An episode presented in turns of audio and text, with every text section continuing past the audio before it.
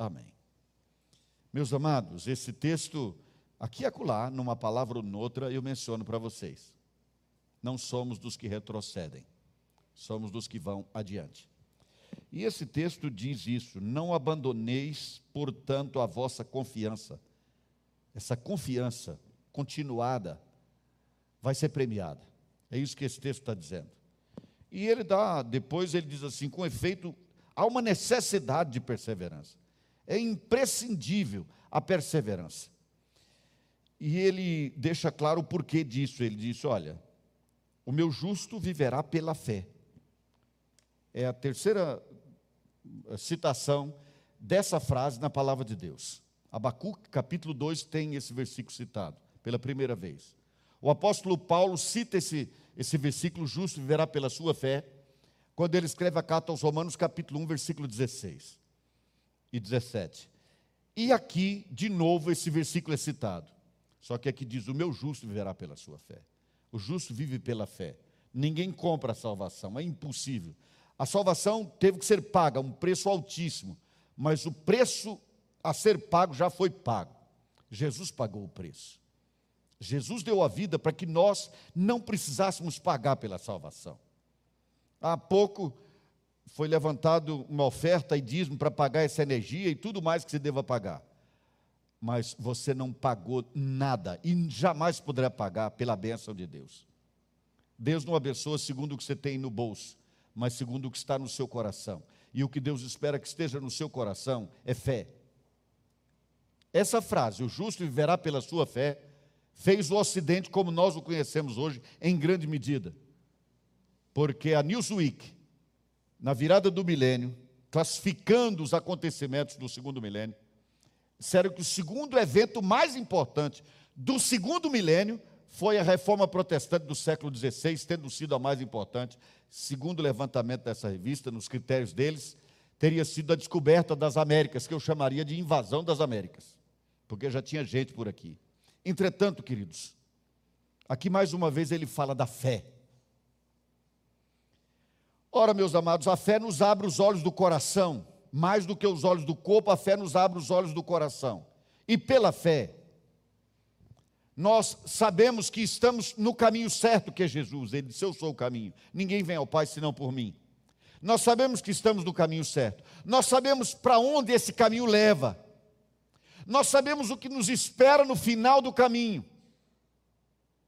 E nós sabemos que está próximo o momento em que a igreja de Jesus, toda ela, chegará ao final do caminho e vai receber aquilo que nos está prometido no final dessa jornada. Então, conhecendo o caminho, sabendo que estamos nele, sabendo que nos aguarda no final, sabendo que está perto, por que alguns retrocedem? Porque alguns voltam atrás. Esse texto é bastante claro e o Senhor diz assim: aquele que retrocede, o Senhor não se agrada dele. O Senhor não se agrada daquele que retrocede. Mas essa questão de voltar atrás, queridos, não é uma peculiaridade apenas é, atrelada à fé das pessoas. Isso acontece muito em muitas áreas da, da nossa existência. Quantas pessoas voltam atrás no casamento, depois de terem feito promessas na presença de muita gente, e tendo casado com tanto ânimo, com tanta alegria, com tanta festa, retrocedem. Outros retrocedem nos seus planos, gostariam de ir adiante, fizeram planos durante anos, e depois simplesmente fizeram tudo. Quantas são as pessoas que tomam todo o ânimo numa determinada direção e depois ficam perdidas e voltam atrás? Meus amados, não é bom retroceder, exceto para arrependimento, exceto para mudança de mentalidade, porque é o sentido da palavra arrependimento, metanoia, mudança da mente como metamorfose, mudança do corpo, que é o caso da lagarta com a borboleta. Ela passa por uma metamorfose, uma mudança do corpo. Só vale a pena voltar atrás se houver a necessidade de arrependimento, de mudança da mente, de metanoia, uma mente nova, uma forma nova de pensar, de ver a vida. Do contrário, queridos, nós devemos pensar bem, orar muito, avaliar, planejar, calcular e ir adiante especialmente quando diz respeito à nossa caminhada com Jesus. E nesse domingo e eventualmente no próximo eu finalizo, eu gostaria de falar sobre dez inimigos da nossa perseverança e como enfrentá-los. Vocês sabem que não é esse muito meu estilo, né? De anunciar tantas, tantos passos para a direita, tantos para a esquerda. Eu realmente, os meus ex-alunos aí de homilética sabem que eu não sou fã desse tipo de raciocínio. Mas eu não tive outra forma de dizer senão essa. Dez inimigos, dez, eu chamaria de dez inimigos da nossa perseverança, que faz as pessoas retroceder, que faz voltar atrás. E como enfrentar esses inimigos? Primeiro inimigo da perseverança, em Cristo. Estou falando agora da vida com Cristo. Más influências, convivências equivocadas, convivência com gente ruim de coração, convivência com aqueles que não sabem para onde estão indo. E aí vale aquela palavra do ex-secretário dos Estados Unidos, Kennedy, né? Para quem não sabe para onde vai, todo caminho leva a lugar nenhum. Ou como o gato lá da experiência do País da Maravilha, das Maravilhas, né? A Alice estava numa, numa jornada, numa hora de encruzilhada, ela não sabia o caminho seguir e perguntou ao gato: Qual é o caminho? O gato disse: Para onde você vai? Não sei, então qualquer caminho serve. Se você anda com aquele para quem qualquer caminho serve, há uma grande possibilidade que finalmente você pegue um caminho de retorno. É preciso andar com as pessoas certas, conviver com elas. Porque a convivência com gente ruim pode trazer influência ruim sobre você. E aqui você vai dizer, mas pastor, agora você está se contradizendo. Porque na semana passada, eu disse que o único lugar acertado para o sal é fora do saleiro. Se nós somos sal em Cristo, nós temos que estar onde as pessoas estão. Não faz sentido ficarmos todos juntos aqui, como se essa fosse uma parada de ônibus para a eternidade. Na hora que o trem passar, na hora que o ônibus passar, nós entramos nele. Não é isso. Nós estamos no mundo para estar onde há possibilidade da carne entrar em putrefação. Por isso nós somos sal da terra, não só para provocar a sede de Deus, mas também para servir de instrumento de Deus para trazer modificação para o bem. Então, eu estaria me contradizendo aqui com essa palavra? Não. Porque, queridos, nenhum de nós está totalmente resguardado de tal modo que não possa sofrer influência. Eu não concordo com o Camus, o pensador francês, que diz que nós somos basicamente fruto do meio. Não acredito que seja assim. Você não é só o resultado da convivência, mas ao mesmo tempo não dá para negar. Eu olho daqui e vejo aqui a Deise sentada à minha frente. É uma pessoa. Mas, queridos, aqui sentado nessa cadeira tem uma multidão. Nessa cadeira tem parte das professoras da Deise, dos amigos do tempo que ela cantava num grupo evangélico pelo Brasil afora, um pouco do Marcos, um pouco dos filhos, dos netos, dos irmãos dessa igreja, daqueles que criaram um problema ao longo da sua vida. Tem muita gente sentada numa cadeira só. Porque não há como evitar de forma plena a influência das pessoas na nossa vida. Mesmo que você tenha como barreira, mesmo que Deus seja a sua fortaleza inexpugnável de tal maneira que a mão do inimigo não te alcance, você pode a si mesmo sofrer influência. E eu vou ler um texto para você que vai mostrar algo que aconteceu com Israel, que tem tudo a ver com isso. Números capítulo 11. Você pode simplesmente me acompanhar ou ir até lá e ler, anotar. Eu gosto de ver você com uma, uma caneta à mão, especialmente você, líder de célula, porque você vai ter que discutir esse assunto durante a semana, não é? Eu crio o problema aqui e vocês o resolvem durante a semana. Números 11, 4 a 6. Olha só, queridos, havia uma murmuração em Israel. E o versículo 4 diz assim: E o populacho. Que populacho era esse? Quando o povo de Israel saiu do Egito em direção à terra prometida, em direção a Canaã, na hora de sair, muita gente do Egito, muitos egípcios, ficaram fascinados com o que Deus tinha feito e seguiu junto com a nação de Israel, junto com o povo de Israel. Eles eram milhares e milhares, mas teve esse populacho que seguiu com eles. E o populacho que estava no meio deles veio a ter grande desejo das comidas dos egípcios. Pelo que os filhos de Israel tornaram a chorar e também, e também disseram: Vejam, queridos, que os egípcios que estavam lá disseram assim: Nós estamos aqui nesse deserto, comida boa nós deixamos para trás. Aí, sob a influência desses, os egípcios também começaram a concordar, dizer: realmente, comida boa nós tínhamos lá. Esqueceram que estavam lá na condição de escravos. Porque aqui diz que também tornaram a chorar e também disseram: Quem nos dará a comer, digo, carne a comer? Lembramos-nos dos peixes que no Egito comíamos de graça. Hoje de manhã nós vimos que não existe nada de graça, nem a salvação. Não é, querido? Jesus pagou por ela. Eles eram escravos, como era de graça? Dos pepinos, dos melões, dos alhos silvestres. Tanta coisa boa para pensar, gente. Uma picanha e tal, vai pensar em melões e pepinos. E cebolas e dos alhos Agora, porém, seca-se a nossa alma e nenhuma coisa vemos senão o que? Este maná. Era aquela comida que descia do céu para eles todo dia. E eles recolhiam diariamente, faziam bolo, etc. Mas chegou uma hora que eles disseram: cansamos de comer maná. Mas não tinham dito ainda, até que o populacho que estava com eles começou a dizer: comida boa tinha no Egito. Isso era mesmo. Esse maná ruim aqui, comida boa nós tínhamos lá.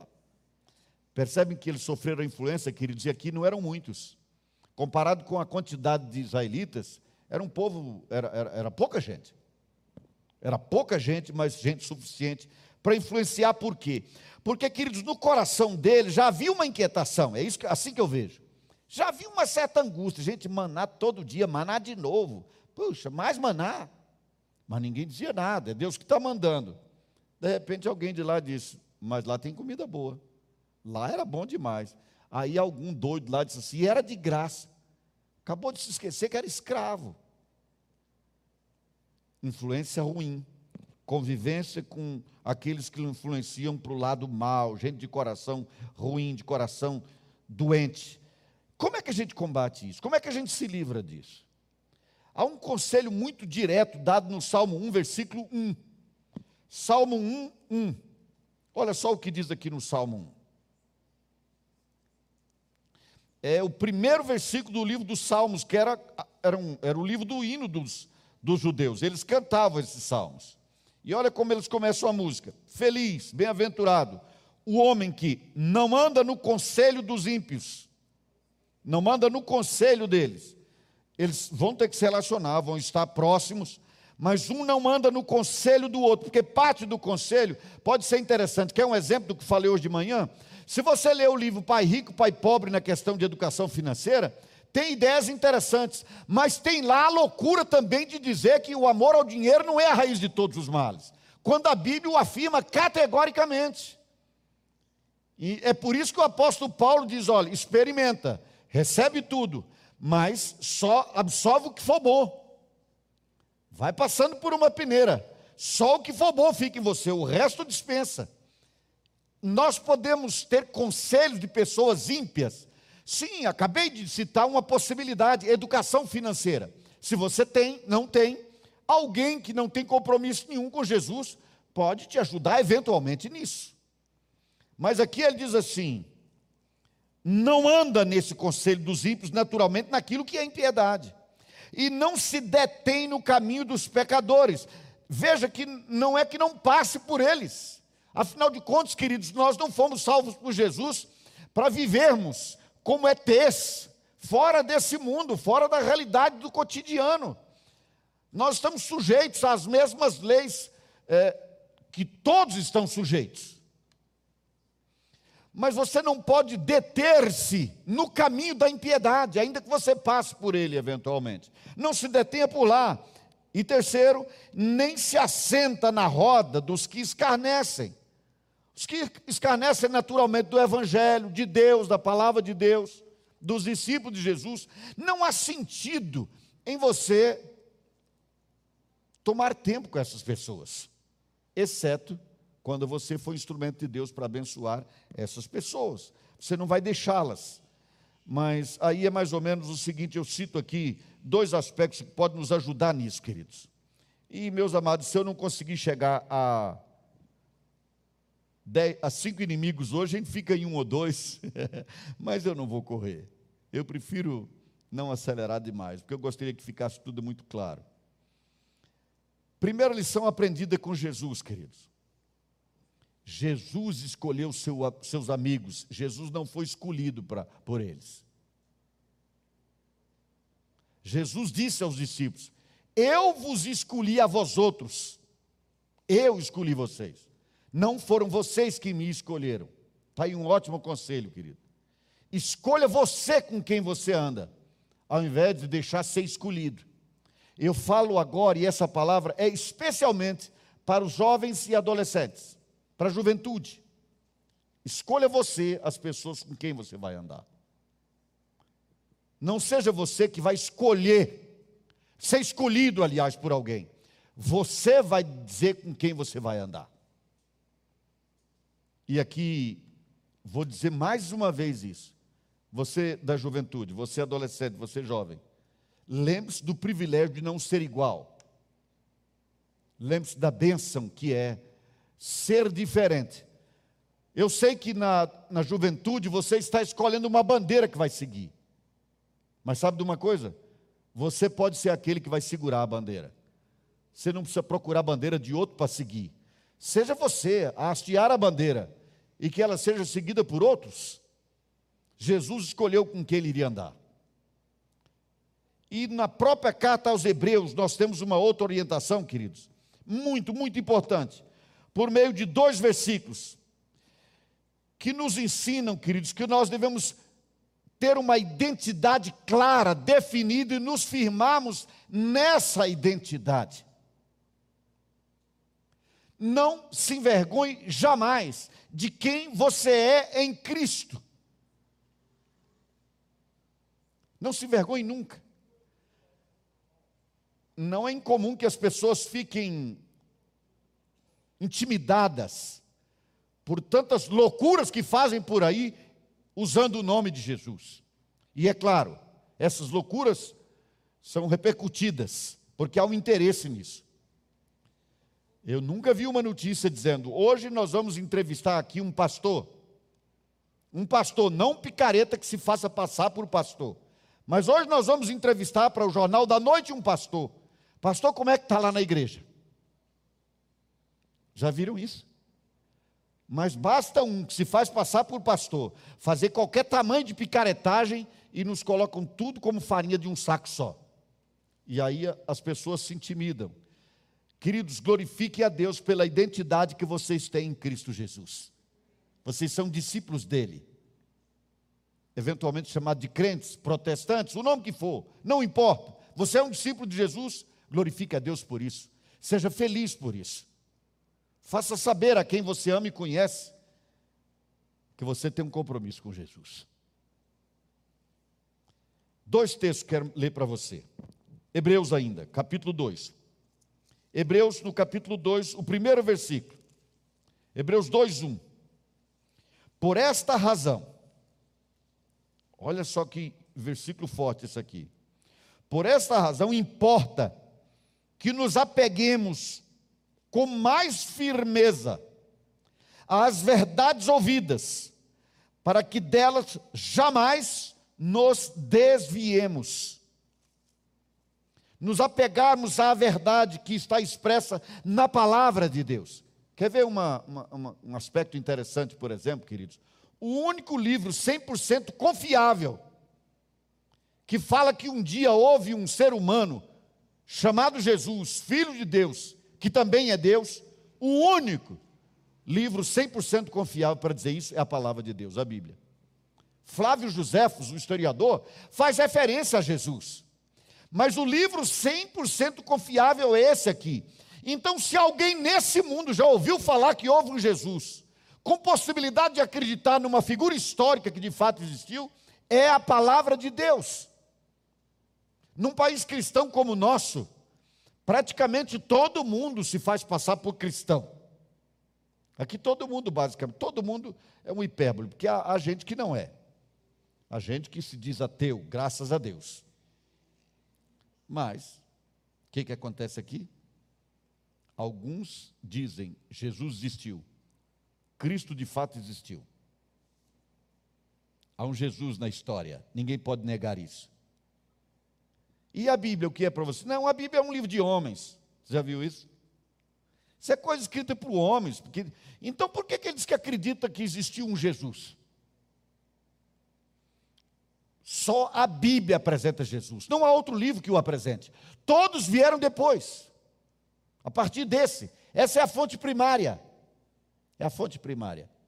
Aí o Correio Brasiliense, um dia querendo desacreditar a Bíblia, não sei qual era exatamente a intenção de quem escrevia a matéria, disse: não dá para acreditar porque já são mais de 3 mil versões, falharam. São mais de 5 mil versões da palavra de Deus. Agora vou fazer um desafio a você que quiser fazer uma boa viagem um dia a Israel. Vá ao Museu do Livro. E lá no Museu do Livro você vai ver um cone assim onde está réplica do livro de Isaías encontrado naquelas cavernas de Qumran. E aí há algo de maravilhoso, queridos. O hebraico ali não é o hebraico moderno.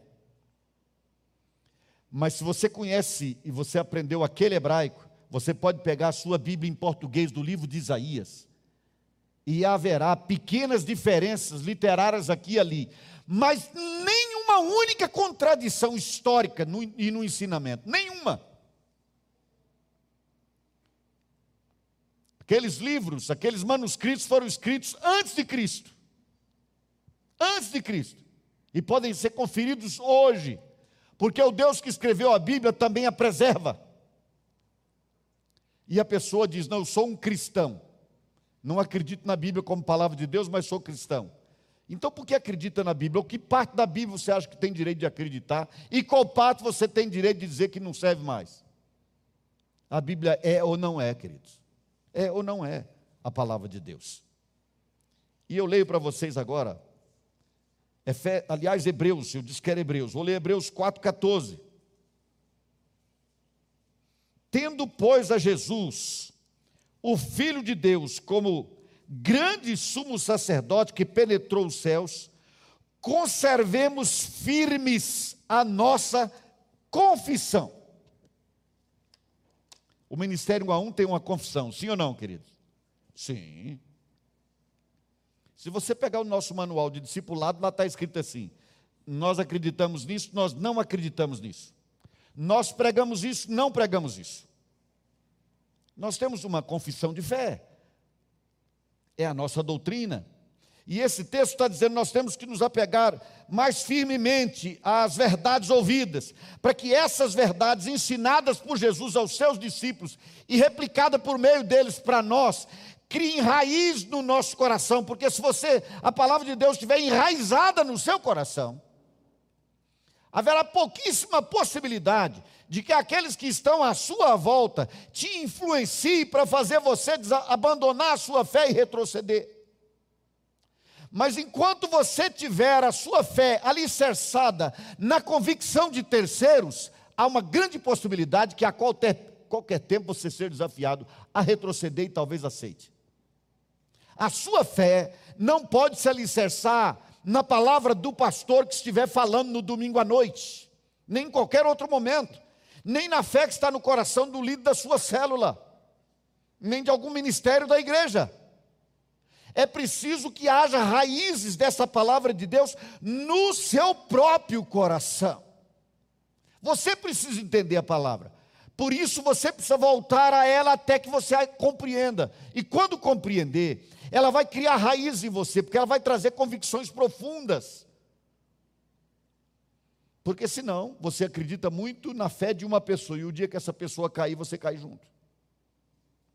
Mas se a sua fé está alicerçada na palavra de Deus, não obstante alguém que venha cair, você perseverará. Você não retrocederá. Você ficará firme. Muito firme. Porque há uma raiz da palavra no seu coração. Mas aqui fala da confissão há uma confissão. Me permitam, queridos, voltar um pouco só para tentar ajudar no que há poucos dias, aliás, hoje de manhã eu fiz menção aqui para os irmãos em relação a um assunto muito próprio. Mas eu gostaria que vocês entendessem isso em ligeiras palavras. Eu espero que sejam ligeiras. Queridos, a nossa fé em Jesus não está alicerçada na capacidade que quem quer que seja tenha de articular as palavras. Nós não fazemos ou deixamos de fazer porque alguém faz ou deixa de fazer. Um discípulo de Jesus, Jesus faz, faz ou deixa de fazer porque foi convencido pelo Espírito Santo por meio da palavra de Deus. O que não entendeu na palavra ainda, não viva. Só o que fica claro. O Espírito Santo vai abrir o entendimento. Não é um pregador que vai fazer isso. Mas entendam o seguinte, queridos: a palavra de Deus é o nosso alicerce. É lá que está alicerçada a nossa fé. Então vamos lá para esse exemplo. Como eu disse, aqui nós temos uma parede. Naquele canto nós temos um pilar. Ali mais ou menos no meio outro e lá atrás outro. Esses pilares colocados aí sobre um fundamento, sobre uma base que está solo adentro, isso aí é a palavra de Deus.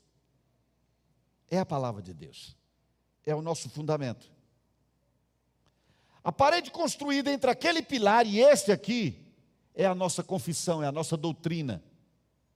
Então entenda isso. Se qualquer pessoa quiser construir essa parede, fora desses pilares, aqui, por exemplo, nós diremos: não aceitamos, porque a parede tem que estar construída, firmada no alicerce, que é a palavra de Deus, é a doutrina, é a nossa confissão. E ele está dizendo aqui sobre a confissão, que nós temos que estar apegados a essa confissão, nós temos que estar com mais convicção em relação a isso. É a doutrina que a Bíblia chama no, no livro dos Atos dos Apóstolos, logo no começo, de doutrina dos apóstolos. E aqui, queridos, eu vou abrir aspas e fechar o mais rápido possível, para você entender uma diferença interessante. Eu ouvi um bispo muito coerente um dia desses, dizendo, é, fazendo umas observações, um bispo católico fazendo umas observações sobre a fé católica. Eu achei ele muito coerente. Ele, por exemplo, disse assim: se você anda com a Bíblia debaixo do braço, você é protestante, não é católico. Porque ao católico a igreja dizem que ele vai acreditar.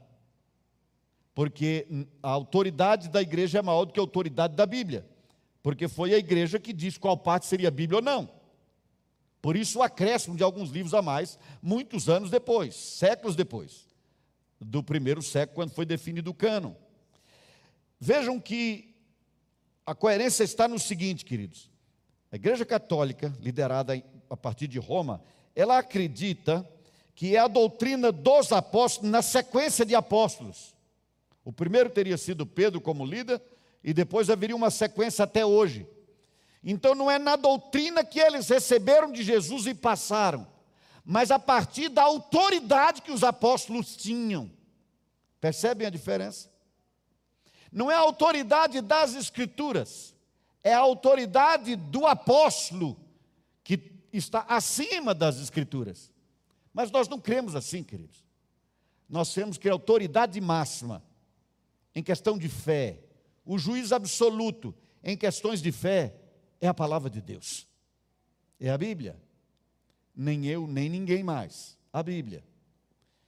Mas na hora que nós entendemos essa doutrina dos apóstolos, nós então construímos a parede entre esse pilar e aquele. Agora nós temos a doutrina, é a nossa confissão. E aí vem um detalhe importante: geralmente, o problema de relacionamento entre as muitas igrejas e os discípulos de Jesus não está em relação à parede que está construída entre um pilar e outro, está na cor em que se vai pintar a parede. Um acha que a parede deve ser verde e amarelo. O outro acho que deve ser azul ou cinza, vermelho, quem sabe. E vou lhe dizer uma coisa, queridos: essa parede pode ter a cor que tiver, o que interessa é se ela está firme. Se ela está firme naquele alicerce e nesse alicerce. Pode pôr a cor que tiver, que se trouxer aqui para o meio, ela vai cair. Ela vai cair. Porque a cor não é que faz diferença. Por isso, eu dei um exemplo e repriso. Nós temos a ceia hoje à noite. Jesus mandou. É Bíblia, é alicerce. Nós não vamos mudar isso. A ceia é um meio de graça, é a parede. Nós entendemos que é um meio de graça, é um sacramento. Não tem essa palavra lá na Bíblia, mas a nossa confissão é essa. Agora reparem: quantas vezes por semana nós vamos tomar a ceia? Quantas vezes por mês? Uma vez? Duas? Dez? Não importa, porque a Bíblia não, não traz isso. Essa é a cor da parede. Semanalmente, mensalmente. mensalmente o que eu estou querendo dizer, queridos, é que você tem que ter convicção da sua confissão. Você precisa saber explicar por que, que a parede está ali naquele lugar. Porque algumas pessoas entendem que isso não é importante. Por isso eu considero muito estranho que as pessoas circulem entre as igrejas como se todas fossem iguais. Tanto faz. Tudo fala de Jesus, tudo fala de Deus. O importante é ter uma religião. Queridos, religião é uma escada que aponta para Deus, mas não chega nunca. Não interessa a religião evangélica, católica, macumba, espiritismo, tudo aponta na direção de Deus. Mas não chega nunca em Deus. Porque a religião não é o caminho para Deus, queridos. O caminho para Deus é Jesus. É o único. Não adianta procurar escada mais bonita ou diferente, não chega. Então nós temos que ter essa convicção, ter mais firmeza na palavra. E a nossa confissão tem que ficar clara: por que eu acredito no que acredito? E por que eu não acredito no que não acredito? Porque se você não tem essa convicção, o inimigo vai trabalhar com uma ferramenta que ele tem, muito eficaz, chamada dúvida. A Bíblia diz que dúvida não provém de fé, por isso não agrada a Deus. O inimigo trabalha com a dúvida. Como eu já disse a vocês, ele que quis pôr dúvida em Jesus. Se és o filho de Deus, transforma a pedra em pão. Se, se és o filho de Deus, ele estava botando uma condicionante aqui, nada a ver. Que história é essa de se é o filho de Deus? Ele é o filho de Deus. Mas o diabo questionou isso para tentar uma dúvida. Se ele tentou colocar dúvida em Jesus, querido, se você não estiver firme na sua confissão, firme como fundamento na palavra, enraizada no seu coração, você entrará em dúvida. E na dúvida você enfraquece. Só na convicção a gente se torna inarredável naquilo que a gente ensina, queridos. A dúvida é terrível, terrível. A dúvida enfraquece. Por isso, esse problema da convivência. E para resolver isso, queridos, primeiro, escolha com quem você anda. Quando andar com essa pessoa, seja você aquele que vai ditar os acontecimentos. E depois, firme a sua identidade. Firme a sua identidade. Porque ela será questionada permanentemente. Desde que eu conheci Jesus com 15 anos, que eu ouço as pessoas questionarem a minha fé. Desde sempre. Deus seja louvado, nunca me fizeram voltar atrás. Deus não tem prazer em quem retrocede. Pelo menos, queridos, mais um inimigo. Vamos lá? Para pelo menos mais um. Depois nós continuamos, temos tempo. Se Jesus voltar logo, a gente não precisa disso. Se ele não voltar, temos tempo. Então vamos pelo menos para mais um. Vínculos com o passado. É outro inimigo da perseverança. Vínculos com o passado. A Bíblia ensina, queridos, que quem está em Cristo é nova criatura, tudo se fez novo. Certo? Nós, espiritualmente, é como se nós tivéssemos nos despido, é esse o ensino bíblico. Você tirou uma roupa velha e se vestiu de Jesus agora. Por isso, essa identificação.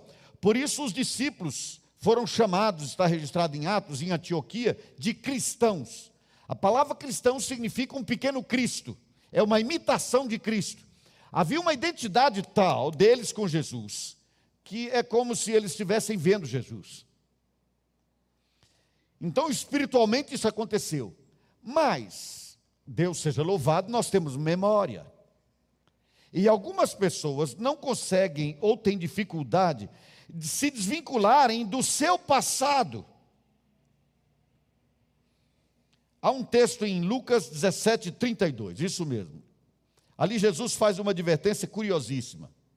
Lucas 17, 32. Lembrai-vos da mulher de Ló. Já viram essa expressão? Palavra de Jesus.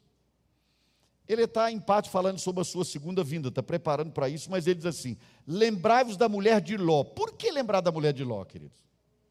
Porque o relato bíblico diz que o anjo do Senhor falou a Ló e à família dele: olha, vocês vão sair dessa terra porque Deus vai destruir. Quando vocês saírem daqui, não olhem para trás. Na verdade, Deus não estava preocupado que eles pudessem dar uma olhada para aqui ou para ali. Não era essa a ideia. O que Deus não queria que eles olhassem para trás era existencialmente. Não olhem para trás. A mulher de Ló não suportou. E ela literalmente olhou para trás, e a Bíblia diz que ela tornou-se numa estátua de sal. Não vou entrar nessa, nessa questão. O fato é que o próprio Jesus um dia disse assim: Lembrai-vos da mulher de Ló. O que, que aconteceu? Ela olhou para trás e virou uma estátua de sal. O coração dela estava ainda naquilo que ela estava deixando para trás. É isso que a Bíblia está nos ensinando, queridos. O coração dela estava atrelado a isso. Eu tentei encontrar, não encontrei, mas vou trazer para vocês depois um texto que diz que o povo de Deus, no coração, tinha voltado ao Egito. Não voltou fisicamente, voltou no coração.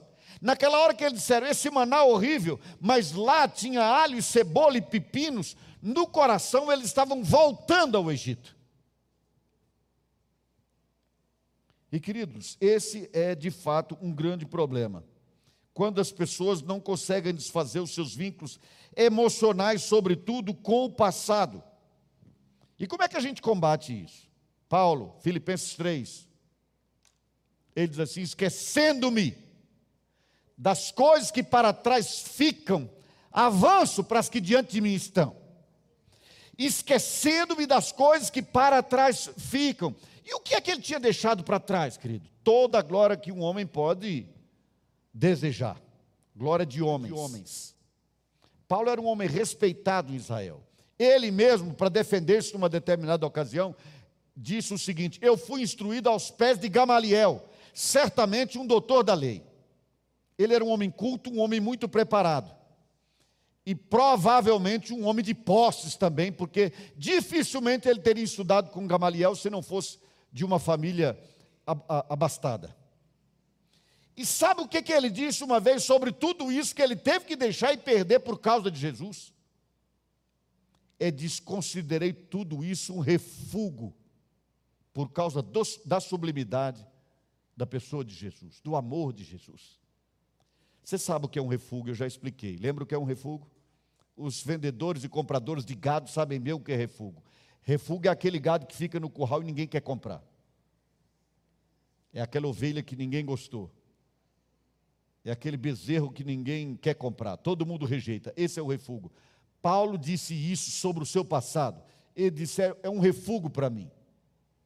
Porque o que eu ganhei em Cristo, o que eu recebi em Cristo, todo esse passado é nada.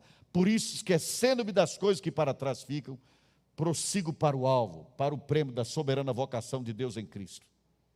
É isso que ele fazia, querido.